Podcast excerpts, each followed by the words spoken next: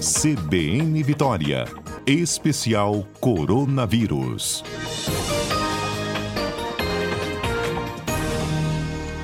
Momento da gente trazer aqui esse espaço de conversa, de explicação, de informação sobre a pandemia. Nós temos então nossa comentarista já ao vivo conosco, Etel Maciel. Boa tarde, Etel, bem-vinda.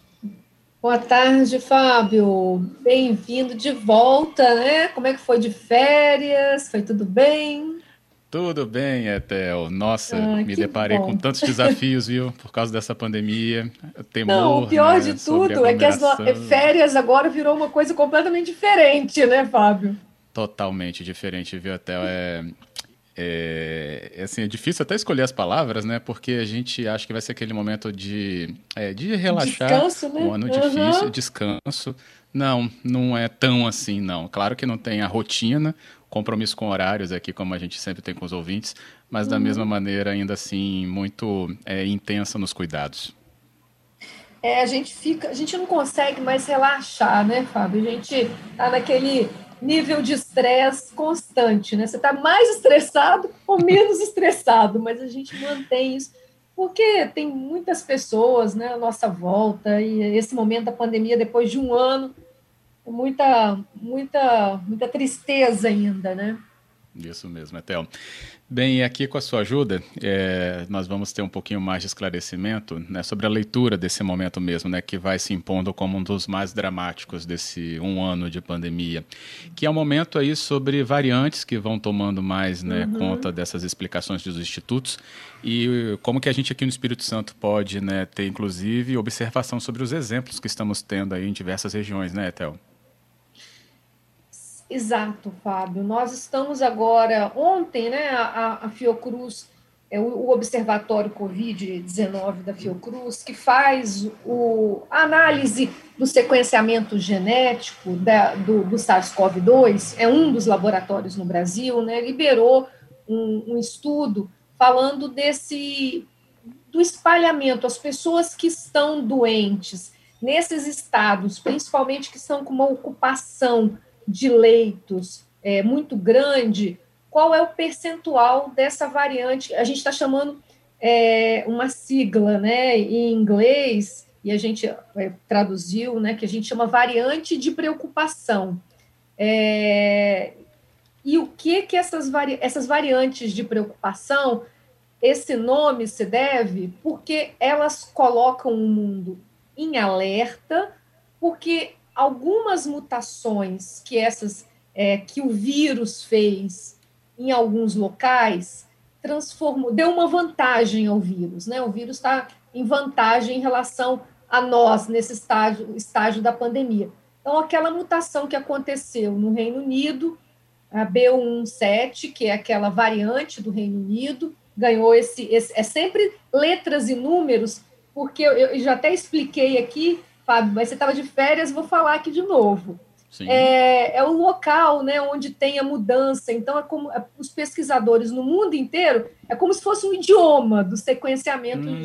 é, genômico. Todos os pesquisadores que trabalham nessa área, eles sabem exatamente onde é a mutação por essas letras e números. Então, é isso. A, teve aquela do Reino Unido e, e a variante agora que, a, que surgiu né, no Amazonas, aquela P1 e P2, que já foi inclusive encontrada aqui no estado.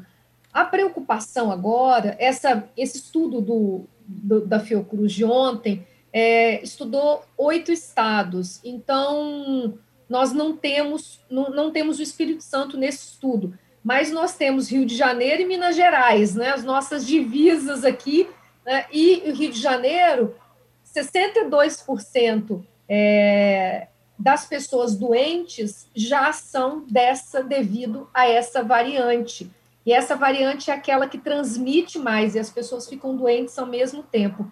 Minas Gerais ainda não chegou a estar aí em torno de 30%, mas o Paraná, Santa Catarina e Rio Grande do Sul, todos estão acima de 60% e a gente está acompanhando o que está acontecendo no Sul. O Sul está num estágio muito crítico e tem nesse momento mais de 60% dos casos positivos, dos casos doentes, já são devido a essa variante. O que, que significa isso? Significa que ela está se transformando na variante dominante, no, na, no, na variante do vírus que está conseguindo transmitir para mais pessoas. E isso era tudo que a gente não queria. Isso é muito ruim, porque como ela transmite mais, ela é mais transmissível, ela vai causando casos graves ao mesmo tempo, mais rápido. E essa é a grande preocupação. Então, a gente está vendo, a gente viu o que aconteceu em Manaus, a gente está vendo o sul do país, alguns outros estados também, né, numa, numa situação muito preocupante, e o Espírito Santo caminhando para uma situação preocupante, porque os nossos casos aqui de hospitalizações começam a aumentar.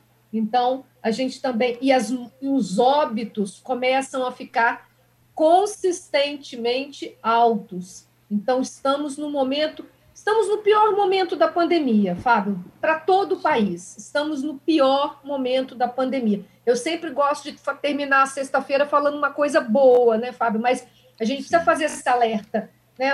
Nós estamos agora no momento de maior preocupação por conta dessas variantes e porque a nossa vacinação está muito lenta. Então, a, né, o, o vírus está conseguindo ser transmitido mais rápido do que a gente está conseguindo vacinar. Então, preocupação grande. Enorme, enorme essa preocupação e por mais que a gente fale, né, acho que o entendimento, aliás, o conhecimento, ele está disponível, né? O entendimento sobre isso que talvez ainda a gente tenha que martelar um pouquinho, né? Por isso que não é para aglomerar, por isso que a máscara sim vai te proteger e por isso que a higiene das mãos acaba sendo tão necessária. Nesse sentido de que o vírus só vai se transmitir se você encontrar alguém com o vírus, né? E nesse sentido você estará encontrando possivelmente com esse vírus das maneiras, né, se deslocando, é, que, em que estiver uhum. se deslocando sem as proteções, né, já citadas aí a máscara e a, a higiene das mãos, né, como principal, né, Etel? E, e agora a gente está a recomendação, Fábio, exatamente por conta dessas novas variantes, é que a gente é, use máscaras mais filtrantes. Então, assim, é, agora é imprescindível.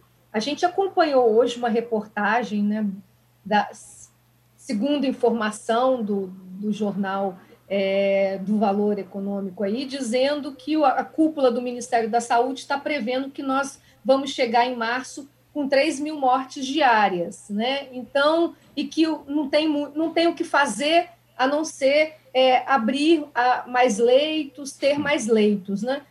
E eu queria falar, uh, não contra isso, mas eu quero fazer um contraponto que isso não pode ser a única, a única ação. E aqui a gente sempre está falando aqui, né, conclamando as nossas autoridades para que elas pensem diferente. Né? A gente já sabe nesse momento algumas coisas que podem mudar, sim, podem, podem mudar a vida, a gente pode salvar vidas. A gente já sabe que aquele oxímetro de dedo, aquele oxímetro que eu já falei aqui várias vezes, e eu sempre digo assim: quem pode, tenha um oxímetro em casa. E agora nossa exigência já era desde o início, né? Mas eu continuo falando, mesmo que eu esteja falando aqui só entre nós, mas assim, que o SUS, o nosso Sistema Único de Saúde, tem que comprar oxímetro para distribuir para as pessoas que estão com suspeita de Covid. Essas pessoas têm que ir para casa levando um oxímetro. Esse oxímetro, que é muito simples de utilizar, ele vai ajudar a monitorar a oxigenação no pulmão e nós vamos conseguir identificar mais rápido as pessoas que vão piorar. E daí, Fábio, as pessoas não vão chegar no hospital já com um caso muito grave, quando você uhum. tem pouca coisa para fazer. Então, a gente pode salvar vidas com um aparelhinho que custa menos de custa 100 reais. É, é assim, isso não é nada para o SUS. Nosso sistema único de saúde podia comprar isso para distribuir, porque a gente fazer essa prevenção é muito mais barato do que pagar diária de UTI.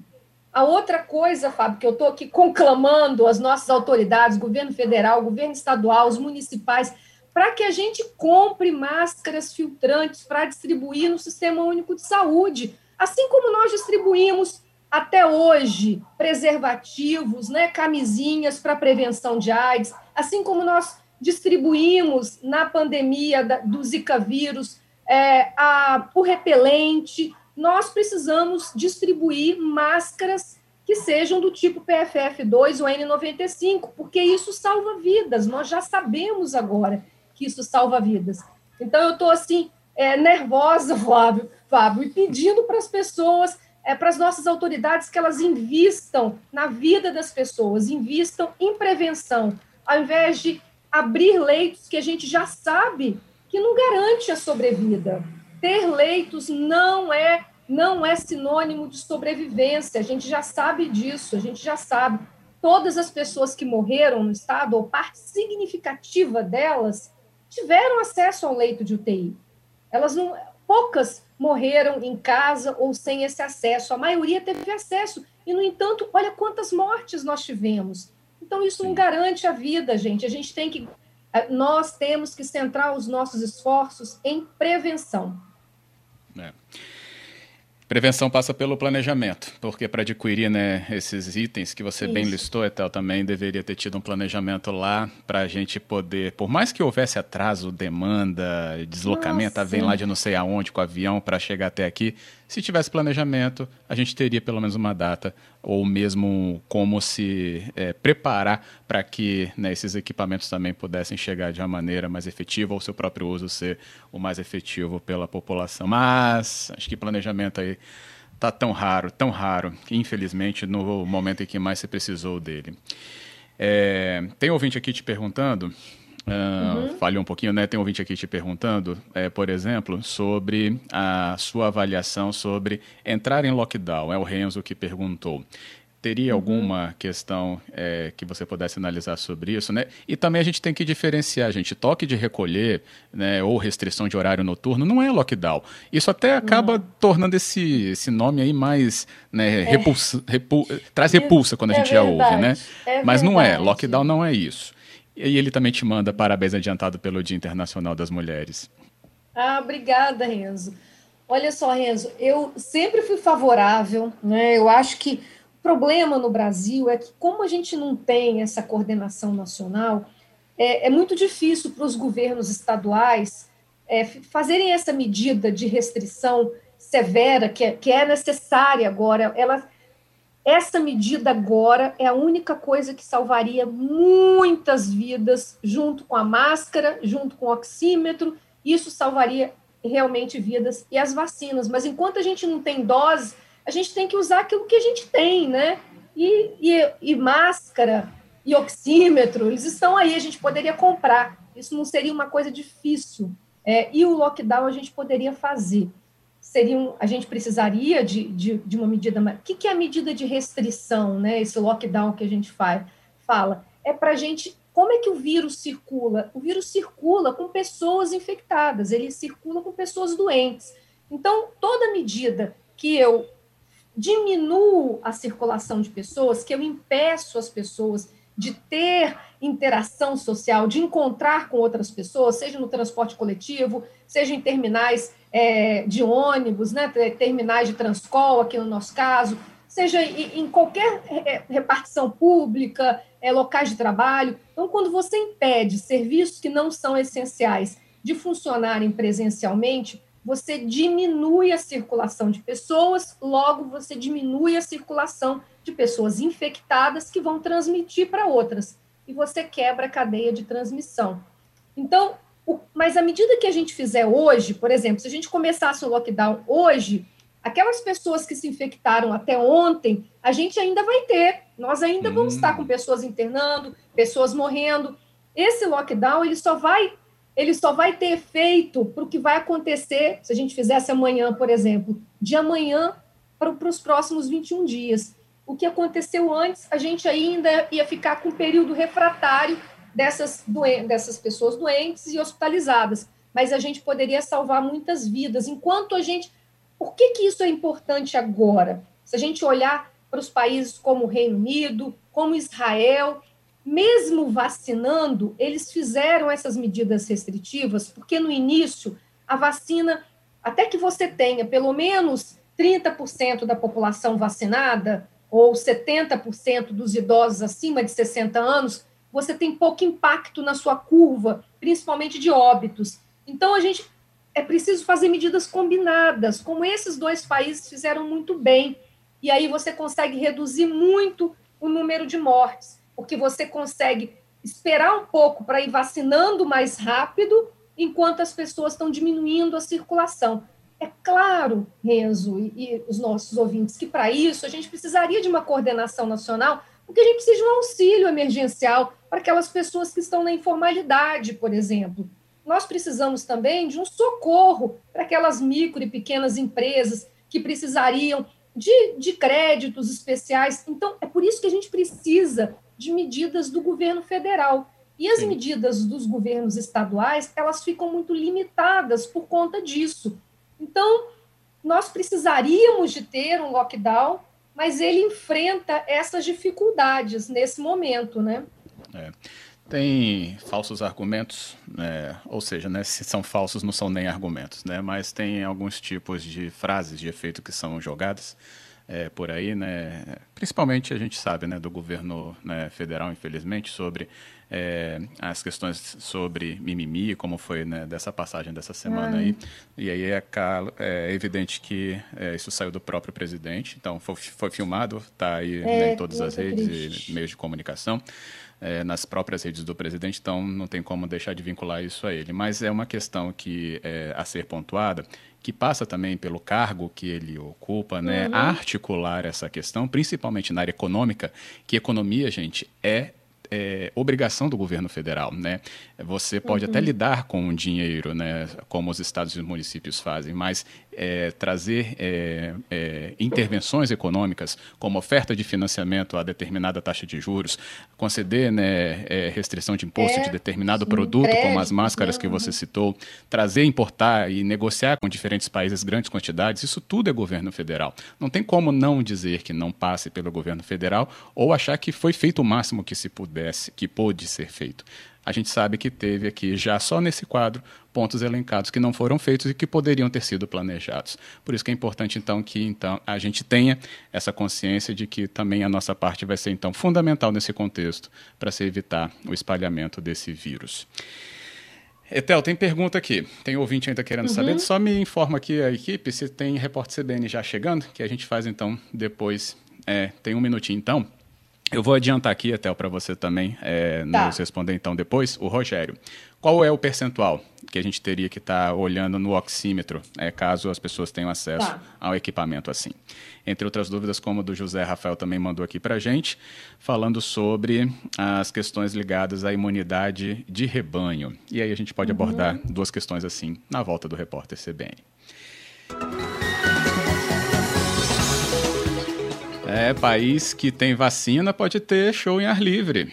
País que não tem vacina e não se planeja fica se debatendo se compra ou não avião para atender aí o colapso. É, percebeu a diferença?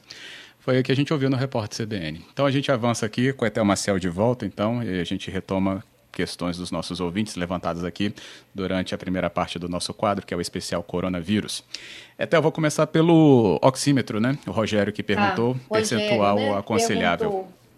Tá ótimo. Então, Rogério, é, lembrando assim, a Sociedade Brasileira de Pneumologia, ela tem indicado algumas orientações, né, para a gente observar nessa saturação de oxigênio.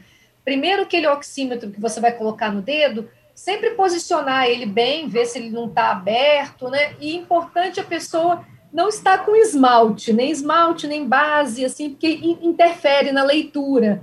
É, se tem algum obstáculo ali, né, pode ficar, pode dar um, uma baixa saturação, não que não é verdadeira. Então, importante a gente não estar aí com esmaltes, base, qualquer uhum. uma dessas coisas. E a saturação é abaixo de 90, 92% já é um, um, sinal de preocupação. Então, o que, que a gente fazia e faz até hoje, Fábio, que eu, eu venho criticando desde o início eu já estou rouca de ficar falando sozinha, né? Que é assim: o sistema de saúde, a unidade de saúde, avalia, faz o exame, manda a pessoa para casa e diz o seguinte: volta se você piorar. Volta se piorar é uma coisa muito subjetiva, muito subjetiva. E nessa doença é muito pior, porque às vezes a pessoa ela está com 50% do pulmão comprometido e ela está andando. Em outra doença pulmonar, ela não estaria andando. Então, assim, é uma doença muito estranha. Então, quando Sim. você tem 92%, você já tem que voltar. Se as pessoas com 92% abaixo, né, tendência de queda, 90, 91, 90, vai para a unidade de saúde, ela já vai ter uma suplementação de oxigênio, ela já vai ser atendida, já vai ser feito alguns exames adicionais, e isso é que vai salvar vidas, Rogério. Então, é, é muito importante isso. Isso a gente fala desde o início. Eu me lembro uma audiência pública que eu participei lá em junho do Ministério Público, e eu falei: tem que comprar oxímetro. E eu tô aqui, nós está aqui em março de 2021, e eu falando a mesma coisa, e um aparelho que pode custar 55 reais. Você compra mais aí. Então, é uma coisa terrível, mas é isso, Rogério. Então, é, a indicação é essa, sempre com. A, porque ele, ele faz a leitura pela unha, né? Então tem que estar sem esmalte, é, sem uma barreira ali. Tá certo? José Rafael. Então, uhum. José certo. Rafael perguntou da imunidade de rebanho, né? É, deixa eu até fazer a pergunta dele direitinho, uhum. porque não era nem só é, pela imunidade de rebanho, né? Mas ele trouxe o contexto do Espírito Santo, dizendo que é um dos uhum. únicos estados que está segurando aí as coisas, né? Por enquanto. Aí ele uhum. perguntou se existe a possibilidade de algum tipo de imunidade de rebanho, né? Que tenha é, sido registrado ou possa ser lido por aqui, mesmo que parcial. Então, José Rafael, eu vou ter que te dar uma notícia ruim. A gente não colapsou o serviço de saúde, mas proporcionalmente o Espírito Santo é um dos estados onde mais pessoas morreram. Então, assim, nós não estamos bem. Nós, as pessoas não morreram sem hospital. E é por isso que eu estou falando a mesma hum. coisa. A melhor forma é a gente prevenir a infecção. Porque depois que a gente se infecta, a gente não sabe se a gente vai evoluir bem, se a gente vai evoluir mal. É, a gente já sabe que as comorbidades podem influenciar né, a gravidade da doença, mas o que nós estamos vendo, gente, com essas variantes, são pessoas mais jovens, inclusive, ficando graves. Então, tem coisas diferentes que a gente não sabe ainda, uma doença nova, né? Tem um ano agora que a gente, a gente já aprendeu muito, olha quanta coisa que hoje a gente já sabe. Mas ainda tem muita coisa que a gente não sabe. E uma delas é que é, a estratégia do governo, e aí, assim, não é do nosso Estado, foi a estratégia que o Brasil utilizou, que é uma estratégia errada. Eu estou dizendo isso desde sempre, é uma estratégia errada. Hoje eu estou mais enfática, porque a gente vai ficando cansado, Zé Rafael, é, de falar ser. a mesma coisa, né? Porque, assim, a gente está focando em abrir leitos e a gente já sabe, José Rafael, que alguns estados, inclusive o nosso aqui também, tem um percentual alto de pessoas que morrem na UTI. Morrem. Olha, olha quantas pessoas que morreram. Se a gente olhar proporcionalmente, nós estamos entre os 10 estados onde mais pessoas morreram no Brasil. Então, assim, é, os nossos números absolutos, eles não são tão grandes, porque o nosso estado não é tão grande, mas proporcionalmente a gente, a gente tem muitas mortes. Então, assim, é, é importante a gente dizer que a gente não está bem. Nós não colapsamos, isso é diferente, porque a estratégia do Brasil ela está concentrada em a gente esperar as pessoas adoecerem e ter leito para elas ficarem. E aí é que está o erro. Eu tenho dado um exemplo, Fábio, que é assim, pra, meio para chocar as pessoas, entendeu? É como se na epidemia de HIV/AIDS o governo tivesse falado assim: olha só, é, todo mundo pode fazer o que quiser, se você ficar doente, a gente vai ter aqui um hospital para você. Isso está errado. A nossa uhum. estratégia tem que ser em prevenir as pessoas de se infectarem. É, é, isso que a gente tem que fazer. E é por isso que a gente fala de sexo seguro, é por isso que a gente distribui é, preservativo, é por isso, é para prevenir. E na Covid, a gente fez exatamente o oposto. E a gente, inclusive, Fábio, está comemorando, quando você abre a página do Ministério da Saúde, a gente comemora pessoas recuperadas. É, é, é eu vou falar para vocês, eu, eu, isso é um absurdo. A gente está comemorando a doença.